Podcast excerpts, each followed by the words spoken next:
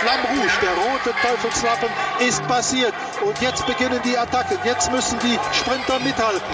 Die letzten Meter, Abdu Shabarov oder Erik Zabel, kann er diesen Vorsprung noch halten? Und Erik Zabel gewinnt seine sechste Etappe. Der rote Teufelslappen, Teufelslappen, Teufelslappen. Schön, dass ihr dabei seid zum Teufelslappen Radsport Podcast zur Tour de France 2020. Ganz besondere Angelegenheit in jeder Hinsicht. Eure Protagonisten am Mikrofon sind Sebastian von Freiberg, der Radtourist mit Auskennerqualitäten, die Legende am Mikrofon über Jahrzehnte bei der Tour de France, Herbert Watterott und meine Wenigkeit als Radsport-Host Ralf Scholz. Powert das Ganze mit unserem Sponsor Rose Bikes, denn Rose bewegt Menschen zum Radfahren seit 1907 mit dem unverkennbaren Anspruch, das beste Rad in Qualität, Ausstattung und Design zum besten Preis. Mehr gibt's nachher beim Hinweis auf die Social Media Aktivitäten von Rose Bikes, denn die haben gerade ein spannendes neues Projekt um Marcel Kittel gelauncht. Und da gibt's auch noch ein paar Hinweise zum Teufelslappen Social Media bei Instagram und Co. Jetzt aber rein nach den ersten sportlichen Eindrücken in unsere Nummer zwei. So, der komplette Wahn der Tour de France, oder wir müssen an dieser Stelle wohl sagen, Wahnsinn der Tour de France, hat uns bereits ergriffen. Sowohl den Mann, der nach Frankreich reisen wollte, aber in Italien gelandet ist. Ich weiß nicht ganz genau, was du da machst, das musst du uns gleich nochmal erklären. Und Herbert hat sich äh, von allen Stürzen des Wochenendes wieder erholt, hoffe ich. Äh, ein, ein wildes Wochenende. Äh, erstmal zu dir, Sebastian. Was macht Ski und Rodel in Frankreich respektive in Italien und warum bist du da? Ja, wir sind ja eigentlich ähm, aufgebrochen, um nach Nizza zur Tour zu fahren. Ähm, da jetzt die Fallzahlen aber mittlerweile so hoch sind wie im März und ähm, dort rote Zone ist, haben wir gesagt, wir fahren wenigstens in die Gegend, damit wir äh, wenigstens die gleiche Luft, den gleichen Wind und vor allem das gleiche schlechte Wetter atmen wie die Tourfahrer und sind an der ligurischen Küste gelandet. Also ähm, relativ nah sozusagen vom Tourstart. Gleiche Wetterbedingungen, gleiches schlechtes Wetter, aber immerhin ein, ein Gefühl dafür. Ja, ähm, also wir haben ja über eine Menge gesprochen, Herbert. Wir haben über Corona gesprochen äh, in unserer äh, Einstiegsfolge. Wir haben über ein besonderes, äh, spannendes sportliches Ausgangsszenario gesprochen.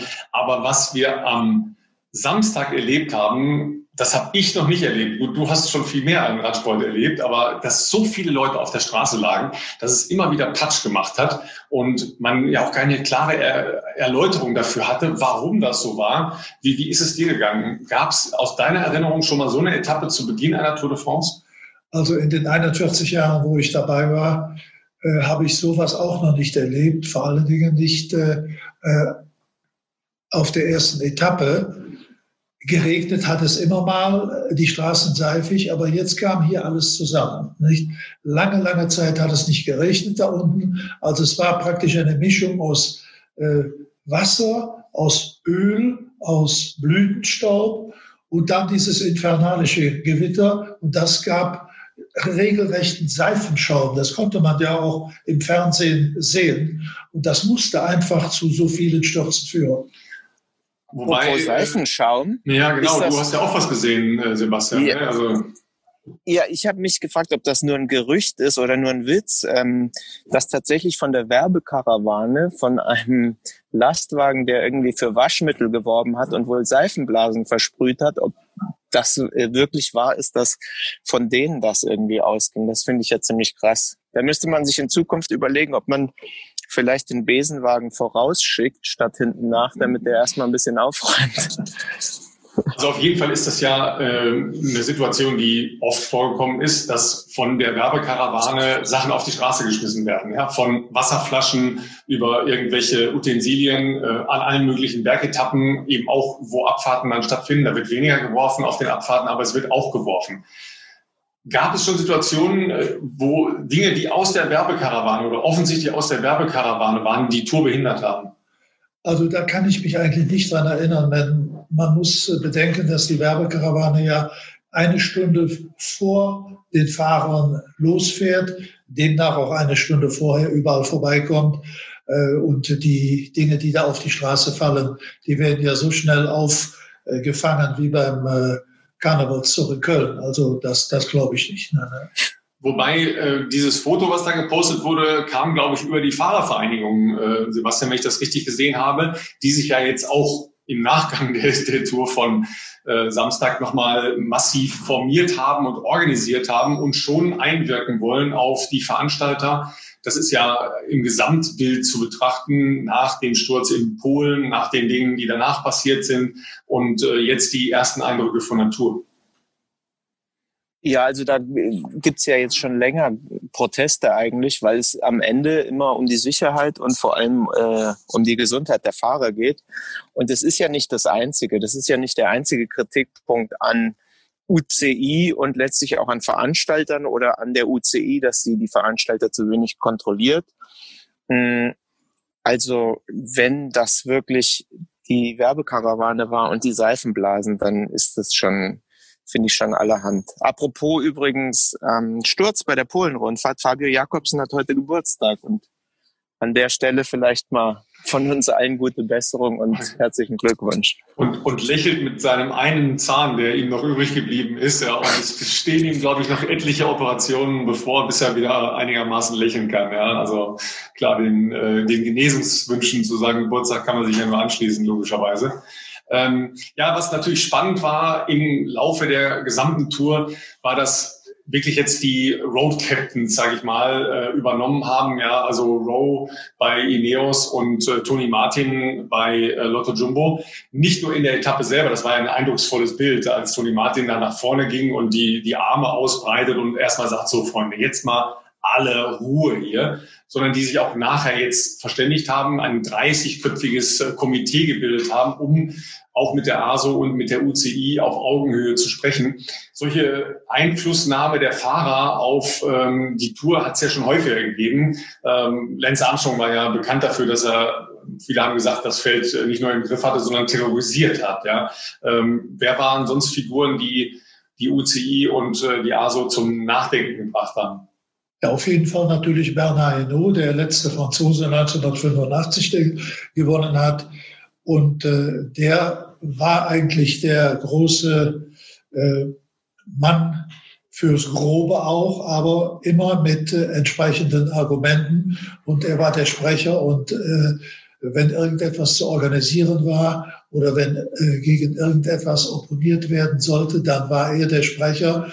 Und äh, ich erinnere mich an Valence 1966 war das Ballons d'Argent, äh, als man in der Nacht morgens um fünf zum ersten Mal unverhofft und unangemeldet äh, Dopingkontrollen durchführen wollte in den Hotels, als auch versucht hat. Aber dann hat Hino bei der Einschreibung sofort alle zur Seite genommen und hat gesagt, wir fahren nicht eher los, bevor die das revidieren und das im Moment mal sein lassen. Und nach der Tour können wir über das sprechen. Ja, also auf der einen Seite natürlich bemerkenswert, ja, dass es solche Dinge noch gegeben hat zu der Zeit, äh, aber auch ein bisschen entlarvend logischerweise, ja, äh, so nach dem Motto, hey, was, was macht ihr jetzt hier? Äh, wollt ihr uns alle überführen? Ja, und wollt ihr das morgen drei Mann noch hier bei der Tour losfahren?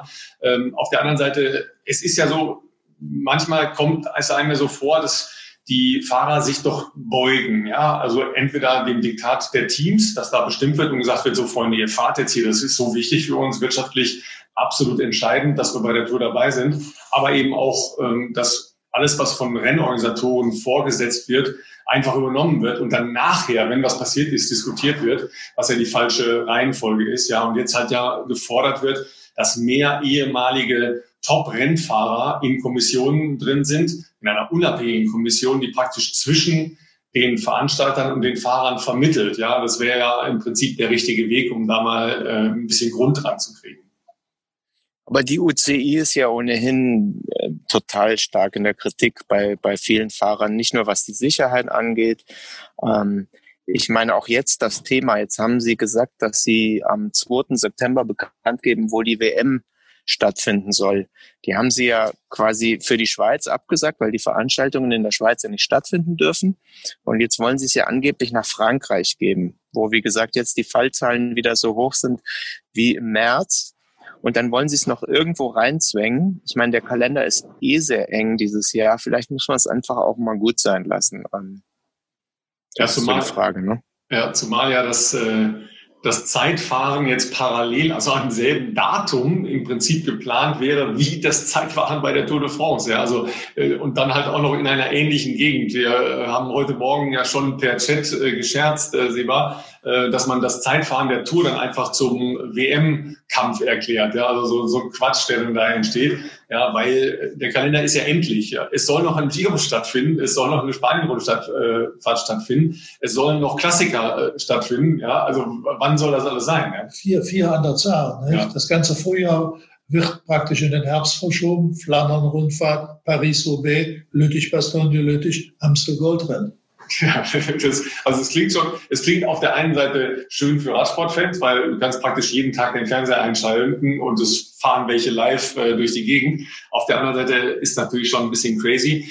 Und natürlich hat es ja schon Wetterkapriolen ohne Ende gegeben. Ja, auch im letzten Jahr hatten wir da diesen äh, Schnee, Regenschauer mit äh, dem Erdrutsch und dass es schlechtes Wetter irgendwo gab und dass wir auch schon mal äh, starken Regen hatten oder verkürzte Etappen, alles klar. Aber wir haben natürlich schon so eine Idee gekriegt, dass Spätsommer was anderes ist in äh, Ausläufern von Gebirgen oder Alpen als äh, Frühsommer. Und ich bin gespannt, wie das weitergeht. Ähm, wenn du die Frösche beobachtest bei dir, ähm, was kommt rüber von, von Frankreich, Seba? Was erwarten wir in den nächsten Tagen für Wetter? Weil heute war es ja auch wieder mit Gewitterschauen. Ja, jetzt soll's ähm, endlich mal ein bisschen schöner werden. Aber was du gerade ansprichst, ähm, also ich bin jetzt in Italien und äh, der Giro steht ja auch noch aus. Der wird ja dann im Oktober gefahren. Da ist der äh, Stelvio eingeplant, ja. ja, 2800 Meter, wenn ich nicht irre, so etwas. Also da bin ich mal gespannt, ob die dann wieder äh, wie Kreuzweig damals den Salto durch den Schnee schlagen oder wie das werden soll. Aber äh, egal, ich glaube, wir sollten einfach jetzt äh, mit Spaß auf das Renngeschehen ähm, schauen, weil ähm, das, das macht doch einfach Spaß. Also ich meine, allein gestern äh, Hirschi, ja, wunderbar. Der hat doch allen Spaß gemacht und am allerschönsten war allerdings für mich, als Yates dann äh, im Interview gefragt wurde und nicht genau wusste, wie der eigentlich heißt, also dieser Hirschi oder wie heißt der nochmal? Was ich, was ich ziemlich skurril fand, weil ich meine, klar, den, den hat jetzt vielleicht nicht jeder auf dem Zettel, aber der war immerhin 2018 U23 Welt- und Europameister in einem Jahr. Dass also Yates, der, ich nehme mal an, sich ein bisschen mit dem Sport beschäftigt, den Namen nicht kannte, fand ich schon sehr schön. Ja, aber manche fahren ja auch im Tunnel, ne? äh, auch so nach so einer Etappe noch eine Weile im Tunnel, muss man auch verstehen. Ja, schauen wir nochmal auf die erste Etappe und äh, schauen es uns dann sportlich an. Ähm, Im Prinzip ist ja wenn man dann am Ende das Klassement sieht und äh, mit Alexander Christoph einen Sprintsieger hat, der nach einem schwierigen, äh, mit Regen durchsetzten Rennen einen Sprint gewinnt, keine so große Überraschung. Ja, also der Typ ist wetterfest, der ist robust, äh, den wirft so schnell nichts um. Ja, der gewinnt dann so eine Etappe, würde man sagen, ja, okay. Aber der Weg dahin war ja schon bemerkenswert. Ja, für, für mich das Bild des Tages war äh, Thibaut Pinot, ja, der ja jetzt gar nicht so schwer verletzt war, aber du sahst ja in seinem Gesicht, wir haben in der ersten Folge darüber gesprochen, dass es eigentlich ja so eine, so eine märchenhafte Setup für ihn ist. Und in seinem Gesicht sahst du ja die ganze Frustration der letzten Jahre, ja, dass der da kurz nach der 3000 Meter Marke äh, mit seinem halben Team auf der Straße liegt und denkt, verfluchte Scheiße in Deutsch, jetzt geht es schon wieder los. Gerade mal hat die Tour angefangen im letzten Jahr, kurz vor Schluss. Ja nicht diese Muskelverletzung auch auf kuriose Weise erhalten, als er im, im, im Radlager seiner, seiner Mannschaft im Hotel da ans Knie gestoßen wurde und äh, dann aufgeben musste während der drittletzten Etappe. Und, und in der Tat, äh, äh er hat Glück gehabt, dass er, dass er, sagen wir mal, so gefallen ist, dass also auch nichts angebrochen ist. Denn die Schulter konnte man sehen, war ja lediert und das Knie auch. Also das war Sinnbild für das, was sich da abgespielt hat. Ja, was, was war für dich äh, das Bild des Tages am Samstag, ja? Ja, also Thibaut war natürlich, oder Pinot war natürlich Wahnsinn, zumal ich mir, mir ja bereits als, als Sieger gewünscht hatte. Ähm, wenn wir schon bei Ausfällen sind, darf man John Degenkolb, glaube ich, nicht vergessen. Der Arme, ähm, letztes Jahr war er ja super enttäuscht, dass sie ihn nicht mitgenommen haben. Jetzt hat er komplett wieder darauf hingearbeitet und dann äh, am ersten Tag wieder direkt auszufallen, das ist, äh, das ist tragisch. Und weil du Christoph genannt hast, muss ich ganz ehrlich sagen, hm, du hast das vielleicht vorausgesehen, weil du Christoph natürlich auch äh, in Frankfurt, wenn du da moderierst, immer vorne siehst und auch immer zurecht. Aber ich hatte mit dem nicht mehr gerechnet. Also ähm, ich glaube, du darfst mich nicht mehr als äh, super Auskenner oder wie auch immer du das nennst, vorstellen, weil ich hätte jede Wette gegen Christoph angenommen. Ich hätte auf alle anderen gesetzt. Ja, aber das war ja keine normale Etappe, ja. Also wenn wir jetzt von normaler Endgeschwindigkeit ausgehen und so weiter, äh, bin ich sofort bei dir, würde man sagen, ja, ist vielleicht über, ein bisschen über ein Zenit. Aber wenn, wenn es darum geht, alles abzuhaken, was vorher war, ja, äh, dann ist der Typ halt da. Ja, der, der kommt im Zweifel auch mit Kampf dann nochmal über so einen äh, mittleren Berg drüber. Ja, hat sich sicher auch ein bisschen gequält. Dem hat natürlich auch dieses ruhig den Berg runterfahren und dann ja locker werden wieder wahrscheinlich gut getan, aber den turnt das nicht an, ob da eine Stra Straße nass ist oder da noch mal eine Welle kurz vorher drin ist. Das ein Norweger. Ja, ich erzähle immer gerne die Geschichte, und das waren keine norwegischen Radfahrer, sondern norwegische Eisschnellläufer, die ich mal beobachtet habe. Die haben versucht, so schnell wie möglich einen Pass runterzufahren. Also die wollten unbedingt über 100 kmh schnell den Pass runterfahren. Ja, so das war. Steht äh, schon. Nee, mit einem, mit einem Rad. Ja, also Eisschnellläufer machen einen großen Teil der Vorbereitung auf dem Rennrad. Ja, jetzt sind wir bei einem, bei einem wilden Exkurs, aber ihr werdet das gleich verstehen. Ja, und da war ein Sprinter, ein norwegischer Sprinter, der hat halt versucht, die 100 Stundenkilometer äh, berg runter zu übertreffen. Ja, aber das ist dem dann zu langweilig, so dem gemeinen Norweger auf, äh, auf zwei Rädern. Der hat dann die Hände nach hinten genommen, wie beim Eisschnelllauf, ist also freihändig, ja, mit auf den Rücken verschränkten Händen mit über 100 kmh einen Pass runtergefahren. So, da kriegst du eine Idee, wie Radsport in Norwegen betrieben wird. Ja, äh, also etwas angstfreier, als, als wir das hoffentlich machen. Ja, und äh, nach dem Motto, liebe Kinder, don't do this at home. Ja, also von daher hat mich das nicht so sehr überrascht. Außerdem ist das ja ein äh, Improvisationskünstler, der Alexander Christoph. Äh, vielleicht erinnert ihr euch auch daran. In Frankfurt hatten sie irgendwie nicht so richtig mit ihm gerechnet, warum auch immer, weil der hatte da ja, glaube ich, dreimal gewonnen. Jedenfalls war entweder die äh, ja, er gewann zum vierten Mal und dann war entweder die Nationalhymne nicht auf der CD gespeichert, ja, oder es klappte mit dem CD-Player nicht oder einer hatte einen zittrigen Finger. Jedenfalls kam zur Siegerehrung die Nationalhymne von Norwegen nicht. Was hat er gemacht? Hat sie einfach selbst gesungen. Verstehst du, der, der Typ ist einfach cool, ja, den kann nichts aus der Fassung bringen, ja, und ein paar andere, es waren ja auch ein paar Neulinge dabei, die ein bisschen Lehrgeld bezahlt haben auf der Etappe in Nizza, ja, die kriegen es dann halt, ja, also ich bin ja dann auch ein bisschen ekelhaft schadenfroh. Aber die Freunde von Astana, die erst mit Toni Martin diskutieren, ja, und dann zwei Kurven später vor ein Schild fahren. Also da, da sage ich dann auch, ja, gute Besserung, aber Freunde, ihr habt es provoziert, ihr wolltet ja unbedingt davor fahren. Ja, also da habe ich dann nur ganz bisschen Mitleid. Also da hast du eben richtig gesagt, dass es sicherlich den meisten Sprintern zu Pass kam, dass das Tempo gedrosselt wurde. Und äh, es machte ja auch gar keinen Sinn. Es waren ja noch 30 Kilometer zu fahren äh, nach der Abfahrt.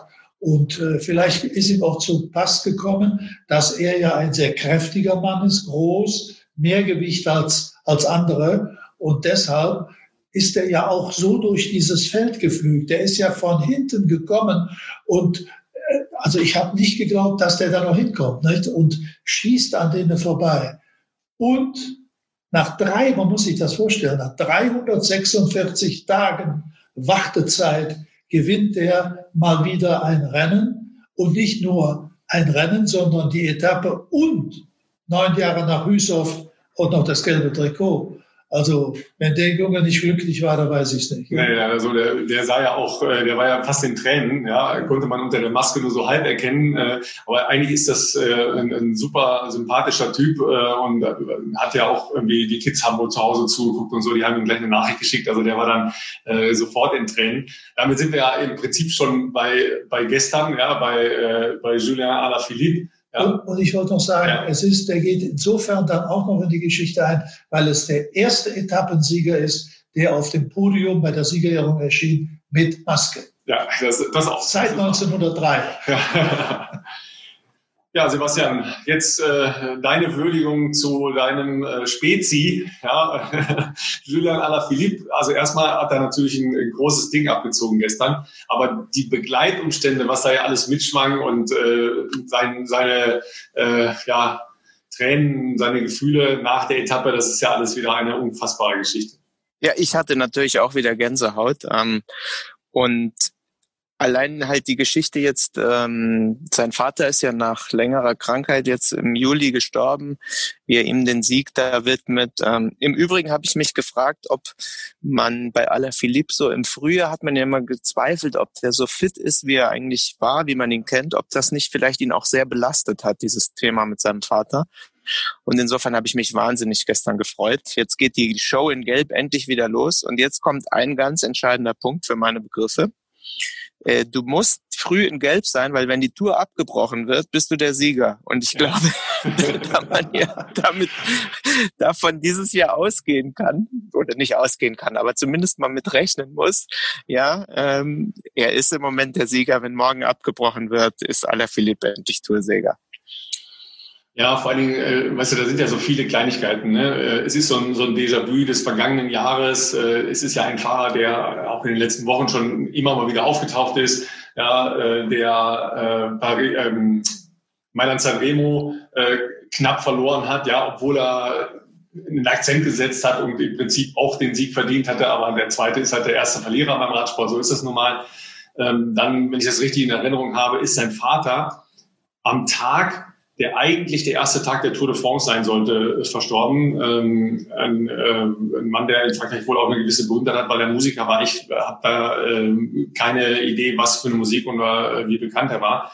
Ähm, ist wohl 80 Jahre alt geworden. Also ähm, das ist natürlich logischerweise äh, eine Geschichte, die, die Alaphilippe selber ja mitgenommen hat und, und äh, jetzt auch sich ja mit in dieses Rennen genommen hat.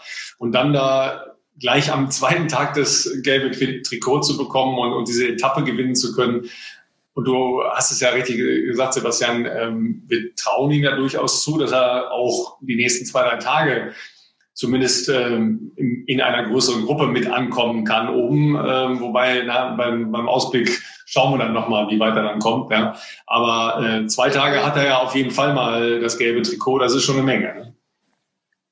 Also weil du jetzt sagst, ähm, die nächsten Tage, ich glaube, dass tatsächlich diese erste Bergankunft, dass er da auch nochmal Gas gibt und dass ähm, die Top-Favoriten aufs Gesamtklassement vielleicht ihn auch noch mal ein bisschen fahren lassen und sich vielleicht so eine Dynamik entwickeln könnte wie letztes Jahr, als man ihn zuerst hat fahren lassen und dann äh, eigentlich ja eigentlich nicht so richtig ernst genommen und dann ist er doch sehr lange in Gelb gefahren. Und ich, ich hoffe einfach und denke, dass das, ähm, dass das so weitergeht. Das wäre eigentlich sehr schön für die Tour. Einfach, ähm, weil er einfach ein super Typ ist, ein super sympathischer Typ und einfach ein super Radfahrer. Also wenn er so in Form ist oder noch kommt, dann muss man schon mit ihm rechnen. Denn äh, nicht morgen, aber man muss sehen, wie lange das Rennen gut geht, wie schnell es gemacht wird, was ihm entgegenkommt. Es sind also nicht die Berge über 2500 Meter äh, bis, auf, bis auf den Col de la Cause, glaube ich, ja. ähm, dabei. Und letztes Jahr hätte doch keiner eine Mark gewettet, dass er das Zeitfahren gewinnt. Nun ist ja, das sind wir ja auch schon drauf gekommen, Bergzeitfahren kann er. Es geht durch seinen Heimatort. Wenn er da bis dahin noch äh, mithalten kann, dann bin ich gespannt.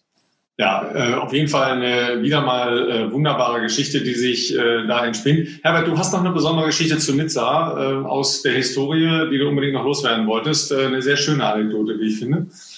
Ja, äh, Nizza war ja zum 37. Mal Etappenort und zum ersten Mal kam die Tour de France bei der vierten Austragung 1906 nach Nizza. Da gewann ein gewisser René Poitier aus Frankreich.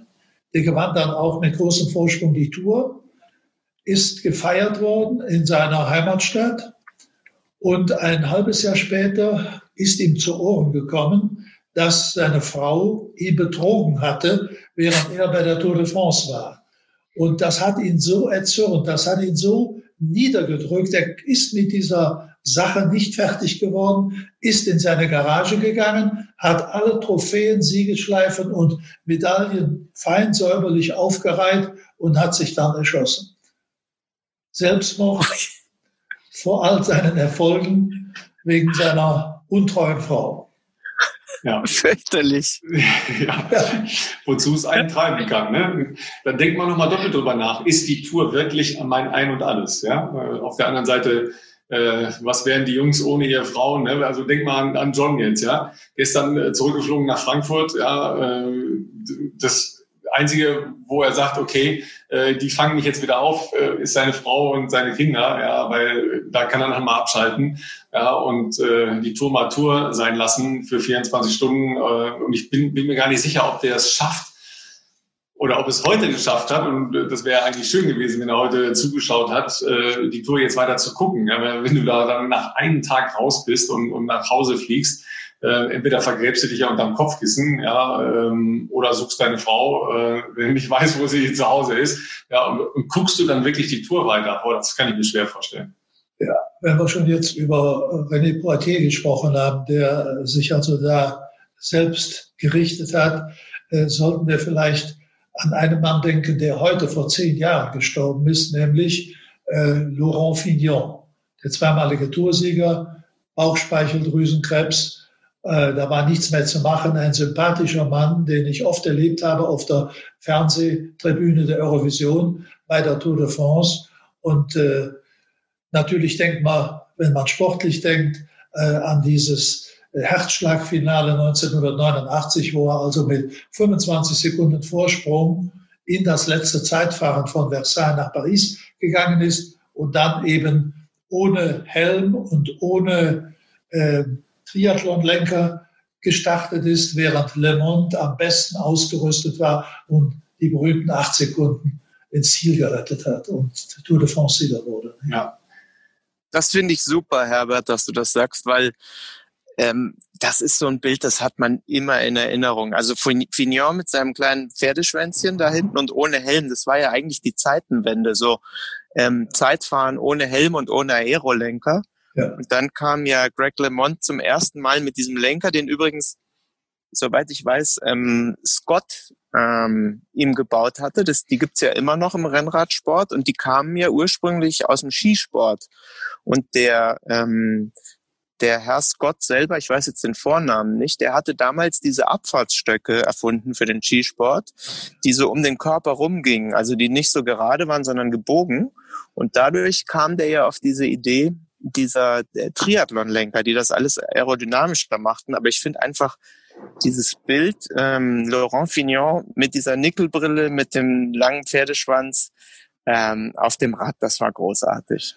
Also ich will mich nicht wichtig tun, aber ich will dazu sagen, dass ich vielleicht der einzige Reporter auf der Eurovisionstribüne war, der das wusste. Denn ich habe den Mann kennengelernt bei Tirreno Adriatico und habe ihn nach dem Ziel interviewt und habe gesagt, äh, ähm, ich würde noch gerne ein bisschen mit ihm sprechen. Da sagt er, kommen Sie doch ins Hotel. Dann habe ich gesagt, wir haben noch kein Hotel. Dann hat er mich angerufen und gesagt, du kannst in meinem Hotel wohnen. Und dann haben wir über alles gesprochen und ich wusste ganz genau, dass der vor dem entscheidenden Zeit war, wusste ich die Garage, wo das Ding drin stand, wo der hingegangen ist, damit es ja keiner sah, hat das rausgeholt und äh, waren natürlich nicht alle dabei, äh, sondern die meisten waren ja eben dann schon nicht in Versailles am Start, sondern auf den Champs-Élysées. Und insofern äh, war das natürlich ein schöner Wissensvorsprung, um das zu erklären. Ne? Ja, das ist einfach, ja sensationell. Ja, manchmal, Im Übrigen. Manchmal, manchmal muss ja. man ja einfach ohne äh, eine Bleibe nur Menschen fragen, wo man den nächtigen könnte. Ne? Und da kann man eine Menge erleben im Leben. Sensationell, Herbert. Du also bei Greg LeMond? Im Hotel. Ja, im Übrigen, das finde ich relativ witzig. Greg LeMond ist ja nach wie vor der einzige US-amerikanische Tour de France-Sieger. Also. Nachstreichung von Armstrong. Nach, nachdem man alles gestrichen hat von Armstrong. Ja. Ja, das ist spannend. Ja. Und die Franzosen hoffen nach 35 Jahren äh, wieder auf einen Franzosen. Ja, die äh, beiden vielleicht aussichtsreichsten haben wir genannt. Äh, Bardet ist ja noch gar nicht aufgetaucht. Ähm, der hat aber, glaube ich, auch noch nicht auf der Straße gelegen. Weil ansonsten hat ja, glaube ich, fast jeder aus äh, der äh, Gruppe der Favoriten äh, zumindest mal in der Nähe äh, des Sturzes gestanden. Ähm, wobei wir haben ja, glaube ich, am meisten gezittert um Buchmann und Schachmann. Ja, weil wir gedacht haben, okay, wenn die sich jetzt nochmal auf die Klappe legen, bei den Bedingungen, dann wird es richtig schwierig. Ja. Schachmann hat, glaube ich, einmal ähm, so, so leicht geschlittert, aber im, im Austarieren eines Sturzes, aber es ist alles gut gegangen. Er hat nur selber gesagt, nachher, ich bin wie eine Oma einen Berg runtergefahren, ja, weil er so Schiss hatte, äh, dass er sich hinlegt. Und vom Buchmann, ähm, das äh, waren die ersten Reaktionen ja so, dass er gesagt hat, ah, mir ging es ganz gut. Also nach gestern, also nachdem äh, das erste Mal so ein bisschen ja mal angetestet wurde, das war dann eine relativ große Gruppe, da die Berge hoch waren, glaube ich, noch 30 Leute. Aber da ging es ihm ja wohl offensichtlich ganz gut schon.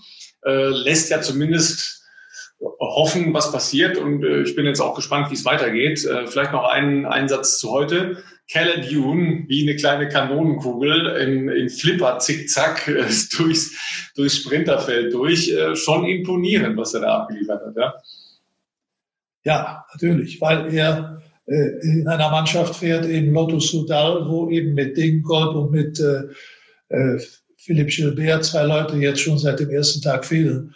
Und das war auch klug gemacht. Er ist auch wie Christoph ganz, ganz spät erst vorne aufgetaucht, hat aber dann wirklich auch jedes Risiko genommen. Gut, dass Grunewege nicht dabei ist bei der Tour, denn der ist ja wirklich Millimeter an der Balustrade in dieses Loch geschlüpft. Also da durfte nicht mal einer zucken, dann hätte es da wieder gekracht. Ne?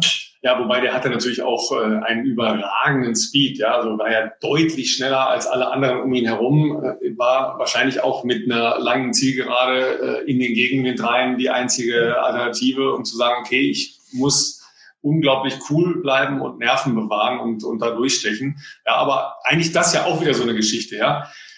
Zwei wichtige Leute aus deinem Team, ja, Gilbert und, und John, äh, sind raus und dann gewinnst du gleich die nächste Sprintetappe, ja, und, und gibst äh, deinem Team wieder so ein bisschen äh, Leben zurück, gibst den, den Jungs, die jetzt äh, zu Hause sind, ein bisschen Sonnenschein wieder, nachdem die total frustriert waren.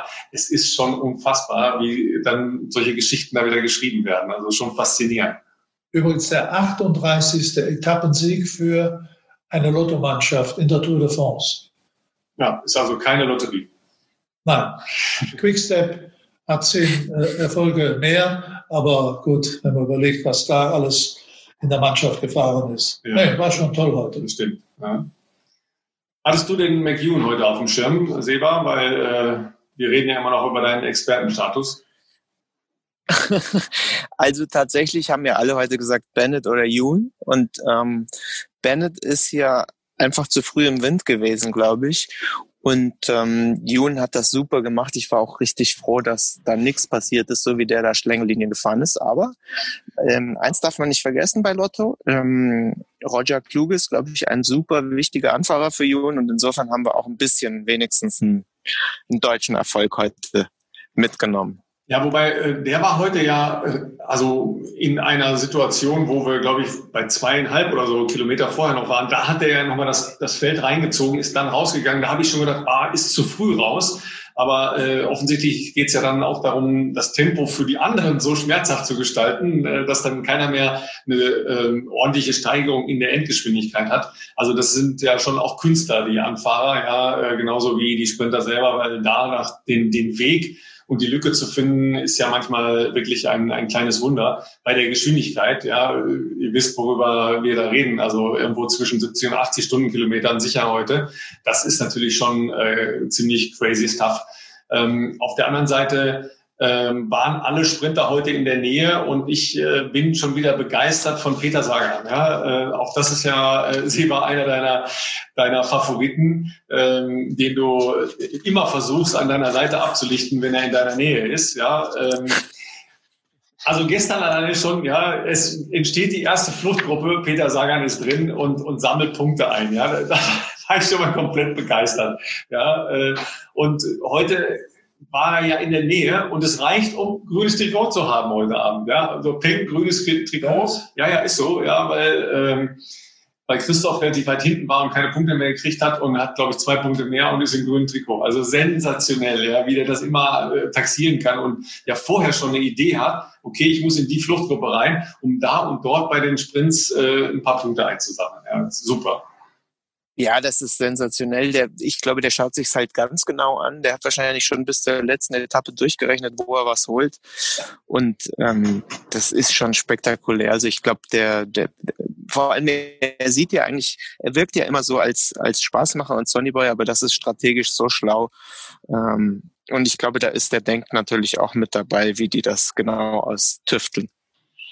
Ja, ist ja spannend, dass die eben diese Doppelstrategie weiterhin fahren. Also äh, logisch sagen auf grünes Trikot und ähm, Emanuel Buchmann mit ja jetzt doch mehr Zuversicht auf Gesamttrikot. Also so eine Doppelstrategie hat ja Chance und Risiko zugleich. Klar, wenn einer ausfällt, hast du eine andere Option. Auf der anderen Seite, äh, wenn wir jetzt Ineos sehen, die ja nur auf Gesamtfahren sehr viel weniger bis jetzt in Führungspositionen zu sehen waren, bringen ihre Leute in Sicherheit ähm, versuchen, Bernal da komplett rauszulassen. Mein Favorit Carapaz, ich glaube, den habe ich noch gar nicht gesehen. So unauffällig ist der. Da ist jetzt durchchauffiert worden. Ja, äh, der einzige war Sieberkopf, der viermal auf der Straße gelegen hat und, und nur am Fluchen war, aber auch nachvollziehbar. Ja, weil der hat ja erst den rechten Ellbogen, dann den linken Ellbogen, ja, dann noch den Rücken und äh, da bist du natürlich auch am Ende. Ja. Schade bei dieser äh, Aber Reis, das ist ist, ist nur das schade, dass äh, Pascal Ackermann nicht dabei sein kann, nicht? Denn der, der ist schon tough, der, der hält da rein, nicht? So, an dieser Stelle kurze Unterbrechung. Wenn wir schon bei Sprintern sind, dann selbstverständlich auch bei Marcel Kittel. Denn Rose Bikes, unser Sponsor, hat gerade unter Cycle Stories Episode 6 die Geschichte von Marcel Kittel erzählt. Schöne Einblicke in sowohl sein Profileben, aber vor allen Dingen in das Wiederentdecken der Liebe zum Radfahren. Und da spielt auch das neue Gravelbike von Rose Bikes eine entscheidende Rolle, das Backroad AL. Aber schaut euch das selber an. Auf Instagram, YouTube oder Facebook bei Rose Bikes findet ihr die entsprechenden Verweise. Und äh, natürlich findet ihr uns auch auf allen Plattformen, wo es Podcasts gibt. Schön wäre, wenn ihr eine kleine Bewertung hinterlasst. Am besten eine positive. Und äh, selbstverständlich könnt ihr uns auch folgen und zwar auf Instagram unter Teufelslappen-Podcast. Und damit geht es jetzt auch weiter. Moment musst du ja eigentlich noch froh sein um jeden Gesamtklassementfahrer, den du nicht siehst, weil das heißt, dass er nicht gestürzt ist. Ähm, unauffällig mitrollen ist, glaube ich, im Moment ähm, wirklich die Maßgabe. Ja, und einer, der, der natürlich auch schon richtig abgekriegt hat und äh, gestern dann auch noch mal zehn Minuten aufs Zeitkonto äh, draufgeballert bekommen hat, war Lennart Kemmler. Ja, hatten wir ja auch als ja. einen, einen möglichen äh, Co-Kapitän, falls Emanuel Buchmann äh, fürs Gesamtklassement ausfällt bei der ersten Etappe zweimal gestürzt und dann gestern nochmal gestürzt und dann merkst du auch, dass dann die Unsicherheit in, in Berufsradfahrer äh, reinkriecht, ja, und die anders halt plötzlich fahren. Da hat er die Gruppe verloren und keine Chance dann im Anstieg, bist du aus der Gruppe der Besten raus und kriegst dann sofort zehn Minuten und hast auch für ein Gesamtklassement ja im Prinzip keine Chance mehr. Äh, also da hoffen wir mal, dass der wieder ein bisschen Selbstbewusstsein sammelt, weil er als Helfer für Buchmann ja noch enorm wichtig sein äh, wird. Ja, das ist ja gar keine Frage. Ja, und, und Buchmann sagt, und ja sagt eben selbst, dass er, dass er von Tag zu Tag jetzt besser drauf ist. Die Sturzorgien äh, sind ohne ihn abgelaufen und die Prellungen sind besser geworden. Also jetzt denkt er schon wieder darüber nach, nicht nur Siebter werden zu können, sondern bei der entsprechenden Heilung doch schon das Podium zumindest im Hinterkopf hat. Ich glaube auch, dass wirklich die beste Nachricht war, als Buchmann gesagt hat, hey, ich habe heute gar keine Schmerzen mehr gespürt. Und, das musst du dir mal vorstellen. Insofern, ähm, auch für ihn gilt, finde ich, jeder Gesamtklassementfahrer, von dem wir noch nicht so viel gehört haben, ähm, ist ein gutes Zeichen. No news is good news, sagt der Franzose. ja, genau. Ne? Äh, wobei ich dann heute ja Quintana gesehen habe, kurz an der Straße stehend. Äh, es war aber nicht Nairo Mann, sondern es war der Bruder, ja, der dann äh, kurz vor Ende der Etappe ja noch äh, gestürzt ist und dann zumindest das Rad wechseln musste. Aber die sehen sich ja schon sehr ähnlich, die beiden. Ja? Da denkst du, ah, ja, ist das jetzt? Ja, aber war eine andere Startnummer. Äh, ich wollte noch sagen, äh, es waren wirklich äh, der erste Tag auf jeden Fall eine Serie von Stürzen. Man könnte aber trotzdem sagen, zum Glück kein Favoritensturz, um es mal im übertragenen Sinne auszudrücken. Denn alle sind noch dabei. Ja. Alle in dieser 17 Sekunden äh, Spanne, ja. Spanne äh, bis zum 35. Platz. Ja, ja. Wobei ich, Pogacar ich glaube auch, lag gestern auch schon mal kurz, ne? Ja. Herbert dein Favorit, ja, aber der war dann nachher in der, in der Gruppe beim Anstieg wieder drin. Ne? Das ist ja eigentlich auch wieder äh, eine hervorragende Überleitung auf die Vorausschau, denn mh, hm, es sagen ja alle jetzt Etappe 4 und 6 ähm, sind nicht die Etappen, wo wo die Tour gewonnen wird, aber zumindest wird der ein oder andere sich schon verabschieden aus der aus dem Favoritenkreis. Also du kannst es nicht gewinnen, aber du kannst, glaube ich, schon schon verlieren. Und du wirst, glaube ich, jetzt mal taxieren können, wer ist denn wirklich wie in Form für die nächsten Tage. Ja, für mich ist halt noch die Frage, wer testet an? Ja, weil entweder fahren die in einer größeren Favoritengruppe äh, der GC-Fahrer, wie man ja so schön sagt im äh, Französischen, äh, über den Berg, oder sie machen ähm, tatsächlich schon mal einen Test, ja, dass einer der Favoriten, vielleicht ist es Ineos, die schon mal sagen, okay, äh, lass uns doch schon mal gucken, was die anderen tatsächlich drauf haben, ja, weil die können es sich im Prinzip als äh, erstes leisten.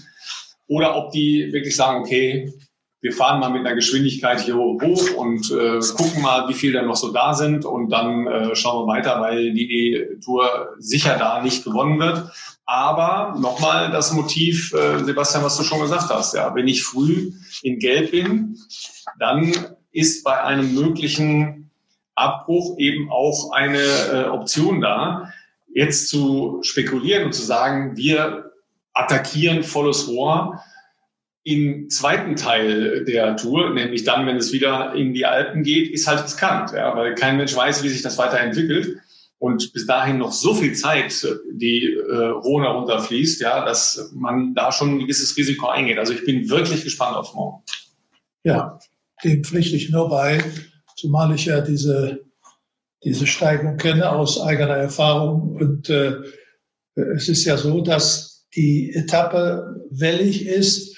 Man könnte jetzt mal sagen, die letzten sieben Kilometer äh, nur entscheiden darüber, bis dahin werden die Favoriten zusammenbleiben. Und dann, was du sagst, wer testet an? Wer versucht, die Etappe zu gewinnen oder im Hinterkopf zu haben, die Tour für sich zu entscheiden. Ne? Herbert, wie oft warst du da schon da oben? Das war äh, jetzt schon länger nicht mehr Etappenziel, oder? Ja, zum ersten Mal war auch Sierra Merlet 1971 Etappenziel, also vor 49 Jahren. Da war ich also auch da. Und dann die ganzen anderen Jahre natürlich auch. Da hat Stephen Rokes hat mal ein Zeitfahren gewonnen. Und äh, ja, es war, glaube ich, 2013 war die letzte Ankunft da oben. Aber du hast ja die Geschichte äh, dann miterlebt, wie man da Zeit verlieren kann äh, und äh, wirklich in Gefahr geraten kann, auch als Topfavorit. Ja, kann ich gerne erzählen. 8. Juli 1971, ich also vor 49 Jahren schon mit dabei auf der Tribüne. Und Eddie Merckx hatte ein Frühjahr, wie es im Buche steht. Lüttich, Bastogne, Lüttich, Mailand, Sanremo, Midi Libre, alles gewonnen.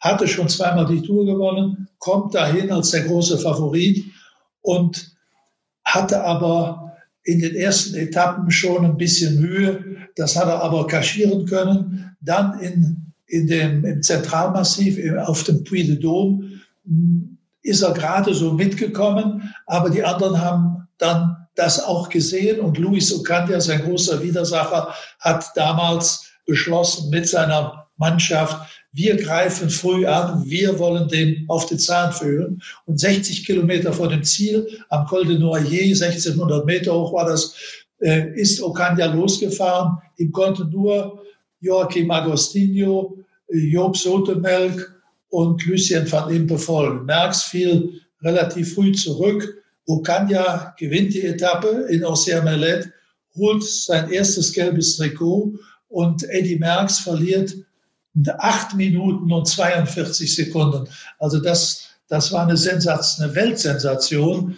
Äh, das hatte so nie einer äh, vorher gesehen. Das war die schlimmste Niederlage. Und der, der berühmte äh, belgische Radsportreporter Luc Varenne, der immer auf dem Motorrad unterwegs war, wollte das nicht glauben. Der hat es nicht ausgehalten, ist auf sein Motorrad und ist dem Merckx entgegengefahren und hat den auf den letzten Kilometern angefeuert.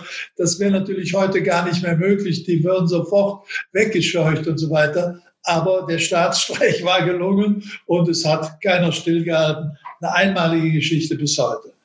Und ja. Merckx hat dann das gelbe Trikot verloren und da kommen wir ja dann demnächst noch drauf in vier Tagen, wenn es in die Pyrenäen geht. Ja, aber er hat äh, tatsächlich noch die Tour gewonnen, ne? ähm, aber unter besonderen Umständen logischerweise. Zeigt aber, dass ja so ein Schwächetag, selbst an einer vergleichsweise kurzen Steigung, ja dich wirklich vom, äh, vom Sattel hauen kann. Ja, acht Minuten unvorstellbar auf so einem vergleichsweise äh, kurzen Abschnitt da einzubüßen. Aber gut, wenn du, wenn du mal richtig in der Uhr bist, bist du in der Uhr. Ne? Gut, er war schon vorher eben auf den 60 Kilometern schon ein bisschen weiter äh, zurückgefahren, konnte den nicht mehr folgen. Aber äh, der Hammer kam natürlich am Schluss auf den letzten acht Kilometern. Ja, gut, sobald die natürlich merken, okay, der schwächelt, dann gibt es natürlich auch keine Erbarmen, ja, ähm, logischerweise. Ähm, fahren mit Hungerast. Also schon mal erlebt, wie das ist, wenn man, wenn man so gar nicht mehr kann? Also ich persönlich nicht, aber es haben mir viele Leute eben erzählt, dass man äh, dass es einem schwarz vor Augen wird, wenn man Hunger kriegt und, und, und kriegt nichts. Ja. Ja. Äh, Seba, du schon mal Hunger hast gehabt auf dem Rad? Ähm, ich glaube, dafür esse ich zu viel. Nein, ähm, oder, oder ich fahre einfach nicht so lang. Ja, also ich habe äh, tatsächlich zweimal Hungerast gehabt. Äh, das erste Mal, als ich mit einem Touringrad, äh, glaube zum ersten Mal den Mammutshainer Berg hochgefahren bin, mit einem äh, früheren Amateurfahrer. Ähm, äh, da habe ich noch nicht gewusst, was das ist, ein Hungerast, aber danach wusste ich, ich bin kaum nach Hause gekommen. Äh, und einmal bei rund um Köln, da hatte ich äh, ein bisschen Blindpfiff äh, die Tage vorher. Ja, ähm, und offensichtlich nicht genug Energie zu mir genommen und habe dann 15 Kilometer vor dem Ziel ging gar nichts mehr. Ja, ich bin so gefahren, wie ich konnte. Und es sind gruppenweise, ja, die Fahrer an mir vorbei. Und ich konnte nichts machen. Ich hatte keine Chance. Ich habe null Energie, gar nichts mehr. Ja, und saß dann am, äh, am Rheinauhafen nachher und habe einfach alles in mich reingegessen, was ich finden konnte. Ja, eklige Brühwürstchen, irgendwelche äh, äh, Zuckerplätzchen und äh, Obst und so weiter, alles durcheinander. Ja, davon wurde es allerdings dann äh, die Tage danach auch nicht besser. Kenne ich übrigens eine ähnliche Geschichte von einem äh, Kollegen, der bei einem Rennen äh, auch keine Verpflegung äh, hatte und dann kurzerhand an der Pommesbude angehalten hat und die Mayonnaise-Tüte ausgelutscht hat wie ein Gel. Also ist auch Energie, aber wahrscheinlich nicht so ganz so lecker. Das erinnert mich ja an die 50er Jahre. Da gab es ja diesen berühmten Marokkaner Abdelkader Zaf, der mit seinem äh, Teamgefährten Molineres ausgerissen ist, weit weg war. Und dann sind die in, in, so, einer, in so einer Trattoria gegangen und äh, haben was äh, von der Theke geholt und haben eine Flasche Rotwein getrunken. Und dann hat er sich ja äh, an den Baum gesetzt, um mal ein Momentchen zu ruhen, ist eingeschlafen und die kriegten den überhaupt gar nicht mehr wach. Inzwischen kam das Fell vorbei, sind an denen vorbei und Schluss war's. Und dann haben sie ihn endlich geweckt. Die Jungs sind da und dann aufs Rad und dann ist er denen entgegengefahren oder also in die falsche Richtung. Ne? Dadurch wurde er natürlich irgendwann berühmt große Augenkrankheit nachher in Paris operiert. Aber es gab sofort einen Abdelkader Zaf Rotwein. Der wurde sehr frequentiert. Ja, ich dachte ein Fanclub, aber äh, meistens äh, hat das ja die eine und die andere Folge, dass man zur Legende wird und äh, auf Trikots, T-Shirts oder auf Weinetiketten verewigt wird. Ja? Je nachdem. Man muss nur genug äh, bescheuert sein bei der Tour de France. Ja, also wie geht's jetzt weiter äh, morgen und die nächsten Tage? Was erwartet ihr? ja, für mich wird es sicherlich morgen mal interessant sein und spannend zugleich. Was passiert da auf den letzten acht Kilometern? Oder fahren schon welche weg vorher? Glaube ich nicht. Also zumindest nicht von dem Favoriten her. Aber da muss man mal gucken, ob, ob der ein oder andere sagt, jetzt will ich da mal sehen, was hier passiert. Zumindest dem Alaphilippe, deinem Freund, mal auf den Zahn fühlen, muss man gucken. Gut, und dann ist ja noch eine über, der, am übernächsten Tag gibt's ja dann wieder eine Bergankunft. Also das wären schon zwei schöne Etappen, dann wissen wir schon weiter.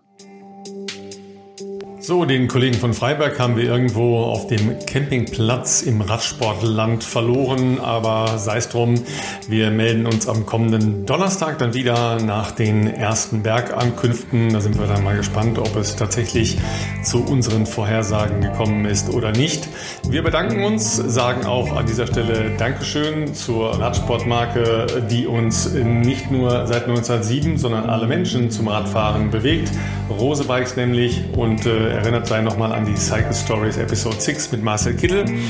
Und wir freuen uns, wenn ihr sowohl auf den Plattformen der Podcasts ein paar Bewertungen hinterlasst oder uns folgt auf Instagram unter Teufelslappen Podcast. Das war's für heute. Wir hören uns, wenn die Straße wieder trocken ist. Bis dann. Ciao.